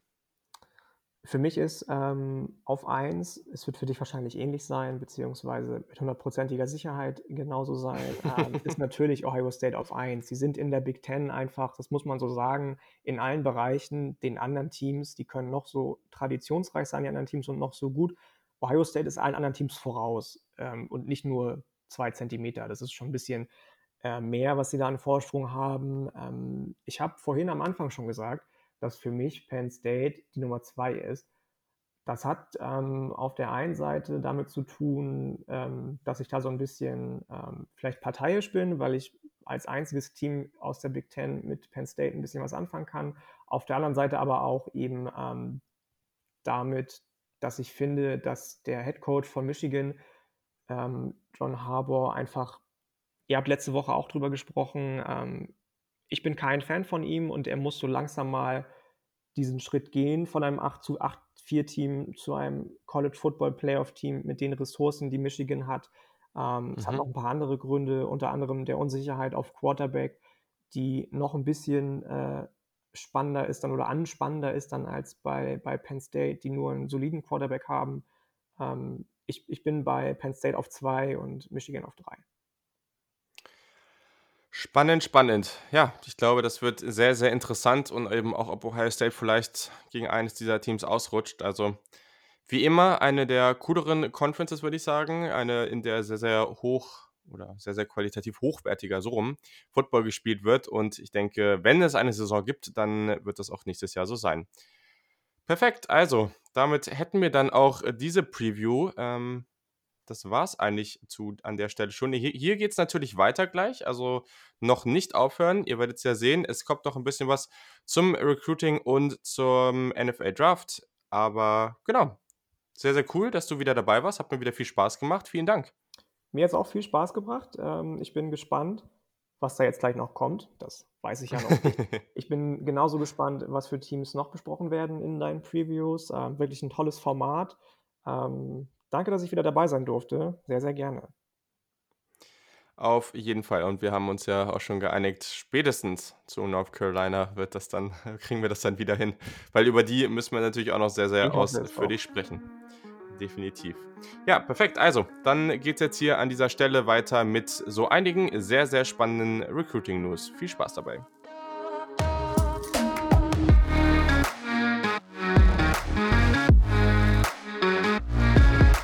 Weiter geht es mit dem Recruiting-Update. Scheint irgendwie gerade so ein bisschen normaler zu werden, dass es hier ein Recruiting-Update gibt. Gebt mir gerne auch mal Feedback dazu. Schreibt mir einfach mal auf Twitter, Instagram und Co. Kick oder einfach auf Twitter at Julian Barsch. Da findet ihr mich auch. Und ja, gebt mir einfach mal ein Update, ob ihr das gerne hört, ob ihr gerne mehr Updates und News zum Recruiting hört. Ich finde das persönlich immer einen ganz, ganz spannenden Teil vom College Football. Aber ich weiß halt nicht, wie es euch damit geht. Momentan passiert sehr viel, deswegen hier ein kurzer Exkurs. Alle Infos wie immer von 24/7 Sports, nur dass ihr schon mal Bescheid wisst und da auch gerne selber nachgucken könnt. Und ja, die ganz, ganz große News äh, in dieser Woche oder eigentlich ja schon fast eine der größten News überhaupt im Recruiting des College Footballs. Caleb Williams, der Nummer 1 Dual Threat Quarterback, entscheidet sich für Oklahoma. Er ist sogar insgesamt der Nummer 1 Quarterback. Es wird ja immer in Pro-Style und Dual Threat Quarterback unterschieden. Trotzdem, er ist auch von allen Quarterbacks insgesamt die Nummer 1 und ein ganz, ganz spannendes Prospect. Am Ende waren für ihn neben Oklahoma auch noch Maryland als Hometown University und LSU im Rennen, aber am Ende ist es Oklahoma geworden, die natürlich jetzt wirklich hervorragend ausgestattet sind. Haben ja von 2019 auch noch Spencer Rattler, den Nummer 1 Quarterback aus der Klasse dabei, jetzt ihn. Also das ist schon wirklich enorm, was die da auffahren und ich glaube mit den potenziellen hohen NFL Draft Picks und den hohen NFL Quarterback Draft Picks von Oklahoma wird das so schnell nicht aufhören, aber am Ende machen die Spieler bei Oklahoma ja auch viel Spaß und deswegen wollen wir uns mal nicht beschweren. Der gute ist 6'1, schon sehr athletisch und hat gerade beim Elite 11 Event, ähm, so ein Event, das jedes Jahr stattfindet, wo Quarterbacks einfach von Coaches getestet werden in verschiedenen Drills, wo sie auch viel lernen können, aber man eben auch mal ja, sehr, sehr viele, sehr gute Quarterbacks aus einer Klasse mal auf einem Feld hat und dann genauer analysieren kann, wie gut sind die eigentlich, wenn Spieler A, B, C direkt hintereinander werfen. Dann sieht man da vielleicht auch eine bessere oder bekommt man einfach einen besseren Vergleich. Und da hat er auf jeden Fall gezeigt, warum er so hoch gerankt ist. Er ist auch MVP geworden. Ähm, und daher, ich glaube, ist das auf jeden Fall schon mal ganz cool. Es ist jetzt kein, ich habe jetzt unterschiedliche Sachen gelesen. Also ähm, bei dem Event war es auch so, dass ich glaube, 50 oder sogar 75 Prozent der Leistung wurden tatsächlich aus dem, aus dem Tape genommen, also was man aus der Saison heraus sehen konnte, weil eben dieses Jahr natürlich durch Corona nicht das Event nicht ganz so normal ablaufen konnte wie sonst. Daher, also er war nicht an jedem Tag der stärkste Quarterback, aber am Ende ähm, ich glaube, hat das Gesamtbild da schon überzeugen können. Er hat einen echt starken Arm, der ist sehr, sehr kreativ und gut darin, wenn das Play nicht funktioniert und dann außerhalb der Struktur eben zu kreieren. Das macht er sehr, sehr gut. Ähm, er kann gut von unterschiedlichen Plattformen den Ball anbringen. Er ist schwer zu tackeln und einfach ganz allgemein sehr, sehr gefährlich im Open Field. Hat auch das ist sicherlich wichtig, einfach diese rohen Fähigkeiten, einer der besseren Quarterbacks überhaupt zu sein. Also einfach den Arm, äh, die Athletik und all diese Geschichten, das ist einfach alles da. Und man muss auch sagen, aus der Region, er kommt aus Washington, also diese Region DC, Maryland und so weiter, da gab es schon lange, lange, lange, also ich habe jetzt irgendwie gelesen, seit den letzten zehn Jahren kein so gutes Quarterback-Prospect mehr. Also echt ganz interessant. Dann hat auch noch gleich, ähm, ja, gleich zur relativ gleichen Zeit Latrell McCutcheon, ein Four-Star-Cornerback aus Austin, Texas, was natürlich ganz interessant ist, äh, sich eben für Oklahoma und nicht für Texas entschieden. Also hier hat Oklahoma gleich mal einen richtigen Push bekommen mit Caleb Williams und jetzt hier auch noch McCutcheon. Das ist der Nummer 11 Cornerback und Nummer 124 Spieler national. Eine kleine Chance gab es wohl noch für Alabama, aber am Ende hat er sich eben für die Sooners entschieden. Der bringt eine echt solide Größe mit und hat gute Awareness, gute Range, könnte potenziell auch Free Safety spielen und allgemein spielt relativ physisch und hat auch solide Ball Skills. Außerdem wollte ich noch mal kurz LSU ansprechen. Die hatten einen sehr, sehr guten Run in der letzten Woche und sind jetzt schon auf Platz 6 in den Team Rankings bei 24-7 Sports. Sie hatten gleich drei Four-Star-Commits in den letzten Tagen. Und zwar war das einmal Wide Receiver Chris Hilton, das ist der Nummer 8 Wide Receiver und Nummer 65 Spieler der, ähm, ja, der Nummer 65 Spieler der Klasse. Ein sehr, sehr interessanter Spieler. Guckt euch da auch gerne mal ein paar Videos zu dem an. Der hat mir sehr gut gefallen. Dann Defensive End Naquan Brown, der Nummer 11 Defensive End und Nummer 194 Spieler der Klasse. Und dann noch ein Defensive End, Keanu Code, der Nummer 18 Defensive End, der ist national die 240. Sie haben jetzt 13 Four-Star-Commits, also das ist schon sehr, sehr stark. Und LSU, die bewegen sich echt in die richtige Richtung, auch im Recruiting. Allerdings noch keine Five-Star-Commits. Da könnte man vielleicht noch etwas nachbessern, aber es ist ja auch noch etwas Zeit. Ein weiteres Team, was momentan sehr, sehr heiß ist, wenn es um das Recruiting geht. Und eigentlich nicht nur das, aber es ist ganz interessant, nämlich das ist Oregon. Die Ducks haben wir allgemein sehr stark rekrutiert und haben in den letzten Jahren, vor allem auch in der letzten Recruiting-Klasse von 2020, defensiv sehr stark rekrutiert. Und momentan haben sie vielleicht das beste Wide, Wide Receiver Recruiting von allen Teams. Und das ist natürlich ganz schön zu sehen, gerade für die Ducks-Fans, weil sie dann eben jetzt auch auf der offensiven Seite des Balls da vielleicht nochmal nachbessern können und in den nächsten Jahren dann wirklich zu einem der dominanteren Teams im College Football werden können. Ganz, ganz oben steht natürlich der Nummer 3 Wide Receiver der Klasse, 5-Star Troy Franklin. Der hat bereits im Juni committed. Ein ganz, ganz starker Wide Receiver mit tollem Speed.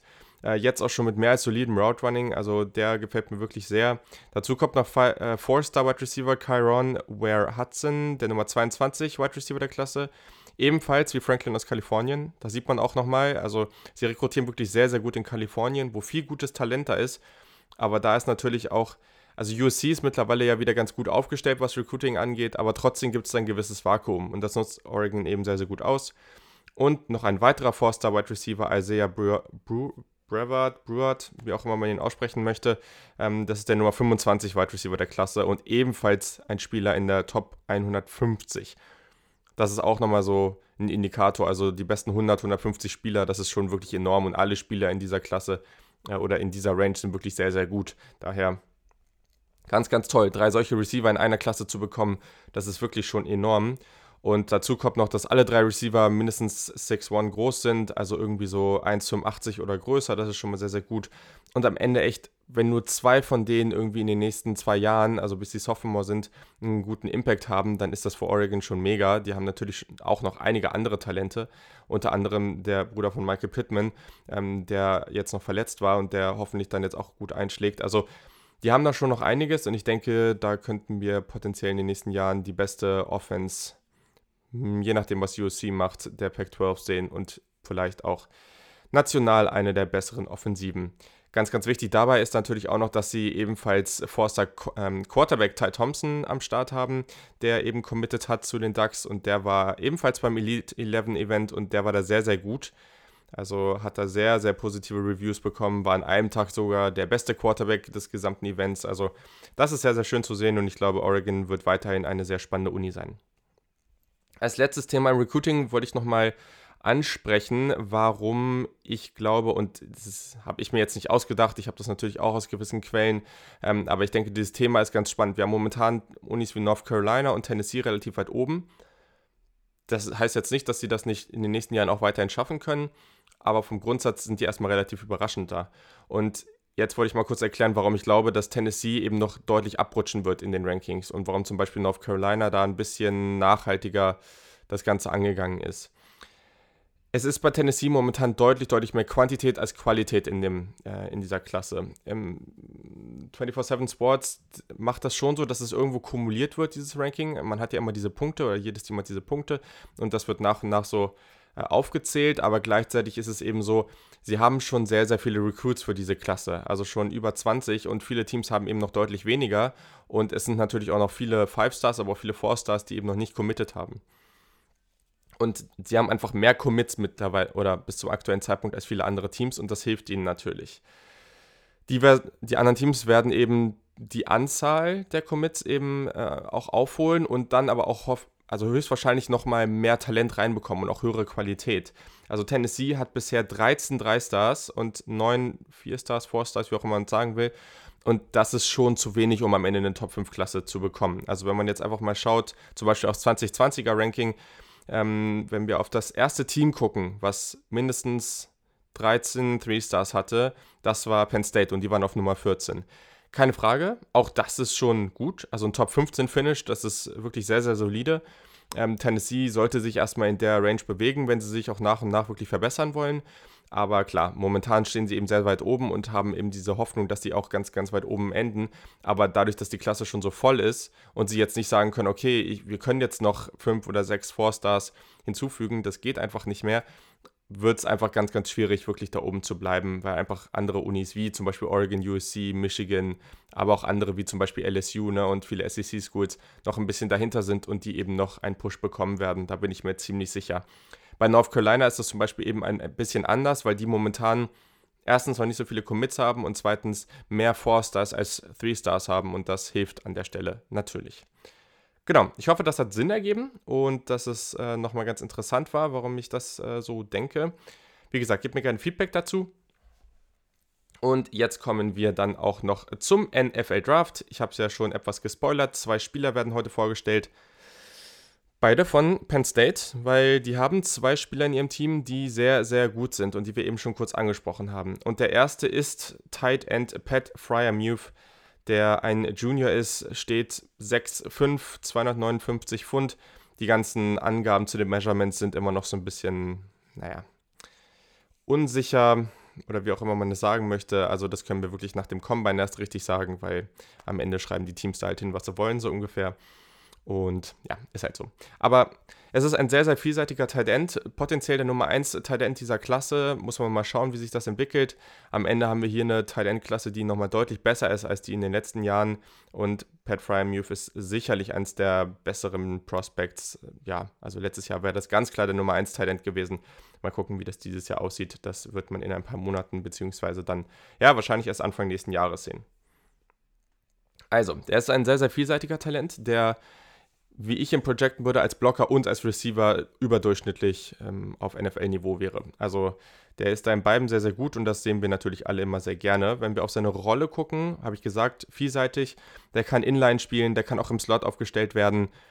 Outside geht sicherlich auch, habe ich jetzt noch nicht so viel von ihm gesehen, aber wie gesagt, der kann da halt auch viel über kurze Pässe kommen, der kann auch mal längere Bälle fangen. Ähm, Gerade als größerer Receiver in der Endzone ist er da gefährlich. Also das ist schon sehr gut. Mhm vom athletischen Profil, der hat guten Speed, der ist für seine Größe relativ flexibel. Ähm, was mir sehr gefallen hat, ist gerade im Route Running, dass er da auch den Speed an die Route angepasst hat. Also wenn er so eine kurze Stick-Route gelaufen ist, dass er wirklich langsam äh, auf den Gegenspieler zu und dann aus dem Break praktisch explodiert ist so. Und das war sehr, sehr gut. Das gefällt mir immer, sowas zu sehen.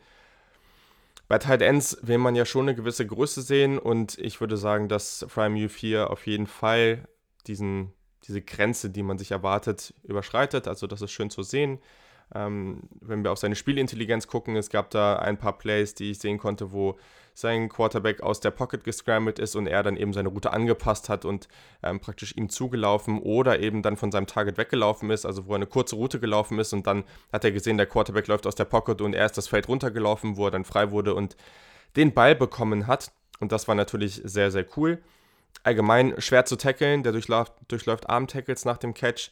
Ist halt auch einfach ein relativ großer Dude. Also das macht er schon gut. Hm, wenn wir auf seine Skills als Receiver gucken, der hat sichere Hände, der ist ein gutes Target über die Mitte. Gerade wenn wir so auf Catch in Traffic, also wirklich auf diese schweren Catches ähm, mit Defensivspielern um ihn herum gucken, das macht er ganz gut. Sein Balltracking und auch Adjustment zum Ball hat mir gefallen. Da gab es natürlich diesen wunderbaren Catch in der Endzone gegen Michigan. Das war natürlich sehr, sehr gut. Ich glaube schon, dass der eine gefährliche Waffe in der Red Zone sein kann. Der muss teilweise bei Jump Balls und so weiter aufpassen, dass er sich nicht zu sehr den Gegenspieler mit seiner Hand vom Leib lässt. Aber ähm, ja, also da gab es ein paar Situationen, wo er dem Gegner ein bisschen weggeschubst hat. Das wurde dann nicht gepfiffen, aber da muss er sicherlich etwas aufpassen. Wie gesagt, Route Running habe ich schon kurz angesprochen. Die Cuts sind ganz gut, nicht überaus scharf, aber das kann man von dem Spieler seiner Größe auch nicht erwarten. Ich finde den bei Seam Routes wirklich gefährlich. Ähm, der geht ganz gut mit Kontakt in der Route um und ja, sonst habe ich eigentlich schon alles gesagt. Wie gesagt, das ist jetzt nicht im Route Running. Ich würde da gerne auch mal ein bisschen mehr von ihm sehen wollen. Ich glaube, der kann da schon auf ein sehr hohes Niveau kommen. Ich hätte, momentan würde ich ihn jetzt noch nicht so auf das allerhöchste Niveau einstufen, aber ich glaube, der kann da schon so ja, schon einer der besseren Titans in der NFL werden. Alles weitere muss man jetzt nochmal gucken im nächsten Jahr, aber ich habe die Spieler natürlich auch noch nicht komplett zu Ende gescoutet. Ich habe mir jetzt einfach mal so drei Tapes von, von den Spielern jeweils angeguckt, ähm, um mein Gefühl für die zu bekommen. Und dann mit dem Jahr wird das natürlich dann noch konkreter oder ändert sich vielleicht hier und da auch. Bei den Blocking Skills, das ist halt wirklich hervorragend. Also das fand ich wirklich ganz, ganz stark immer wieder. Ähm, der hat natürlich erstmal wirklich eine ideale Größe und, und der Frame, der ist super. Ähm, der nimmt Rusher sehr gut auf, der hat tolles Handplacement, der hat eine gute Base, also einfach der Upper und Lower Body, der funktioniert sehr, sehr gut miteinander, der hat wenig Overextension. Als Leadblocker ist der gut, auch auf dem Second Level, also keine Frage, auch der hat natürlich Snaps, die jetzt nicht perfekt sind, aber grundsätzlich gefällt mir das wirklich sehr, sehr gut und das macht schon Spaß, dem zuzugucken. Also, genau, zusammenfassend, Pat Fryer Muth auf jeden Fall ein Kandidat. Mal gucken, wie es dann am Ende aussieht, aber ein Kandidat für den Nummer 1 Tight End in der nächsten Klasse. Ganz, ganz tolles Receiving Target, aber auch ein toller Blocker. Und das wird sicherlich der entscheidende Spieler in der Penn State Offense nächstes Jahr sein. Also, wenn ihr euch für Penn State und für ihn entscheid, äh, entscheidet, für ihn interessiert, dann werdet ihr im nächsten Jahr sicherlich einiges zu gucken haben. Und das wird sicherlich auch ganz spaßig. Also, das war der erste Spieler. Und dann haben wir noch den zweiten. Und das ist ja, einer der Lieblingsspieler von vielen, glaube ich, oder jemand, den viele ganz, ganz, ganz weit oben auf dem Board haben. Und zwar ist das Linebacker Micah Parsons. Der ist gelistet als oder mit 6'2 und 244 Pfund. Ich persönlich finde, dass es ein ganz, ganz vielseitiger Spieler ist, der eigentlich in fast jede Defense passt. Also das ist zum Beispiel, ich habe eine Frage bekommen, ob ich nicht zu den Draft Prospects auch schon mal sagen kann, zu welchen Teams die gut passen. Das finde ich ganz schwer, weil viele Spieler, die jetzt eben ins letzte Jahr kommen oder eben in das Jahr vor dem Draft kommen, die kriegen dann häufig halt auch nochmal eine größere Rolle oder ähm, es verändert sich was, die werden nochmal anders eingesetzt, ähm, die entwickeln sich und zeigen nochmal andere Stärken und so weiter und so fort. Also finde ich ganz, ganz schwer an diesem Punkt zu sagen, aber Micah Parsons, also ich glaube, der Defensive Coordinator, der ihn nicht gut in seine Defense eingebunden wird, da liegt das eher am Coach als wirklich am Spieler. Genau, also wenn wir auf ihn als Akteur mal gucken, der ist grundsätzlich relativ häufig nah an der Line of Scrimmage positioniert oder nur so ein, zwei Meter dahinter. Ähm, der kann aber auch grundsätzlich mal den Rush antäuschen und zurück in Coverage gehen. Auch das macht er ganz gut. Wenn wir erstmal auf seine Coverage, Coverage Skills eingehen, das ist sicherlich der eine Punkt, wo ich auch noch am meisten schauen will, wo ich ihm noch am meisten studieren will und gucken, wie gut er da wirklich ist. In Zone Coverage hat er grundsätzlich gute Movement Skills, der ist flexibel sein Decision-Making könnte hier aber noch, meiner Meinung nach, noch etwas besser werden, sich da auch wirklich mal zu committen auf einen Receiver und den zu covern. Teilweise war er da noch etwas zu unentschieden, würde ich sagen. Dann im Man-Coverage ist der ohne Probleme athletisch genug, um hier mit den meisten Receivern zumindest mitlaufen zu können. Der ist physisch beim Release und ja, vielleicht kann man da auch gleich mal darauf wechseln, was, ähm, ja, wie sein athletisches Profil ist, weil der ist einfach ultra athletisch, der Typ. Also der hat tollen Speed, der hat Sideline zu Sideline Range, der ist absurd explosiv, super Change of Direction, der beschleunigt dann wieder sehr, sehr gut, die Short Area Quickness ist toll ähm, und dann eben auch dieser, ja, dieser Einsatz, den er auf dem Feld bringt, all das passt eben sehr, sehr gut zusammen. Das ist ganz, ganz toll. Ähm, vielleicht noch kurz zur Coverage, was mir noch aufgefallen ist, der reagiert relativ häufig auf Play-Action-Fakes, also er reagiert doch relativ stark darauf. Das, mh, hm, ja, da kann er noch dran arbeiten oder da noch ein bisschen besser das Spiel lesen. Muss man einfach mal schauen, aber da, es passt ganz gut in diese ganze Narrative, was, was noch ein weiterer Kritikpunkt von mir ist. Er ist schon sehr, sehr aggressiv in seiner Spielweise. Das ist oft gut, aber teilweise hilft es bei, da vielleicht auch nochmal, wenn er hier und da ein bisschen geduldiger ist. Und daher kommt das da sicherlich, dass er da ein bisschen zu stark reagiert. Sonst, Gap Responsibility ist gut, wenn auch nicht perfekt. Also der hat teilweise Momente, wo er sich noch falsch entscheidet, aber das kann er oft auch wieder wettmachen, weil er eben sehr, sehr athletisch ist. Und genau, sonst beim Tackling hat ähm, da eigentlich viele gute Momente, ist ein Wrap-Up-Tackler, ähm, lässt dem Runner eigentlich selten eine Chance, der kann sehr, sehr harte Tackles auch austeilen, also das macht er wirklich gut.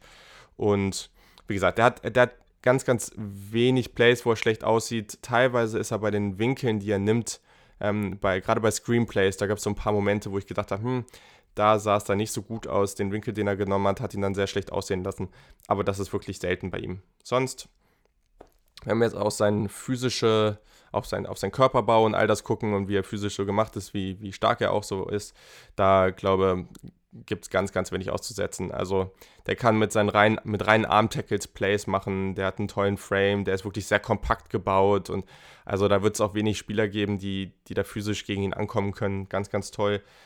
Pass-Rushing Skills ist nicht schlecht auf jeden Fall. Also der hat einen gewissen Bend auch, den kombiniert er natürlich dann auch gerne mit seinem Speed und das ist dann wirklich, wirklich gefährlich. Also ich glaube, schon, selbst wenn das ein klassischer Linebacker dann mehr ist, ähm, je nachdem wie er eingesetzt wird, der kann da auch mal als Will vielleicht auch als Sam. Also ich, ich, ich kann mir echt vorstellen, dass der an verschiedensten Rollen, in verschiedensten Rollen eingesetzt wird.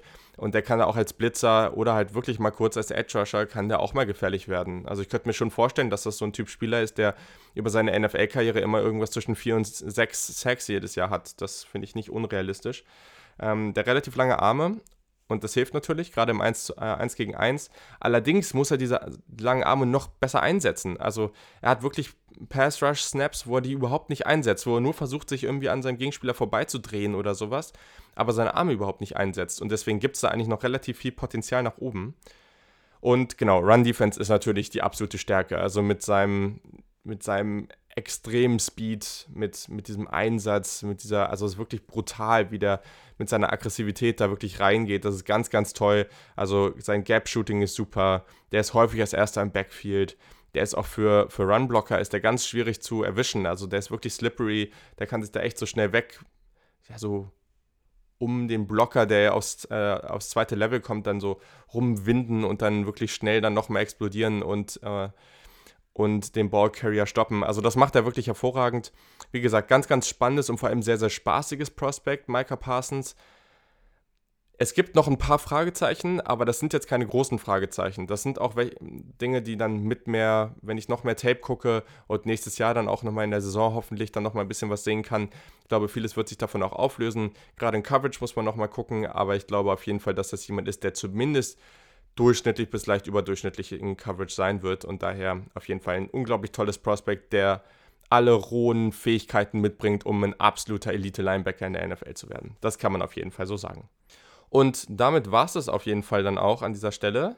Ich hoffe, es hat euch Spaß gemacht. Ich fand es wieder eine sehr, sehr schöne Ausgabe mit Penn State und Minnesota, dazu noch Recruiting und NFL Draft. Sagt mir mal gerne, wie ihr das Format findet. Sonst, ja, meldet euch bei mir, gebt mir Feedback und die nächste Ausgabe wird am Mittwoch oder Donnerstag aufgenommen und kommt dann auch gegen Ende der Woche. Wenn ihr auch grundsätzlich Fragen habt oder irgendwelche anderen Aspekte noch aufkommen, dann könnt ihr die auch immer stellen und dann gucke ich gerne, dass man die noch irgendwie in die Folgen einbaut. Muss ich einfach mal schauen, wie das funktioniert. Und sonst kann man das so im Chat einfach so one-to-one -one auch machen. Gar kein Problem. Also, ich wünsche euch eine wundervolle Woche und bis zum nächsten Mal.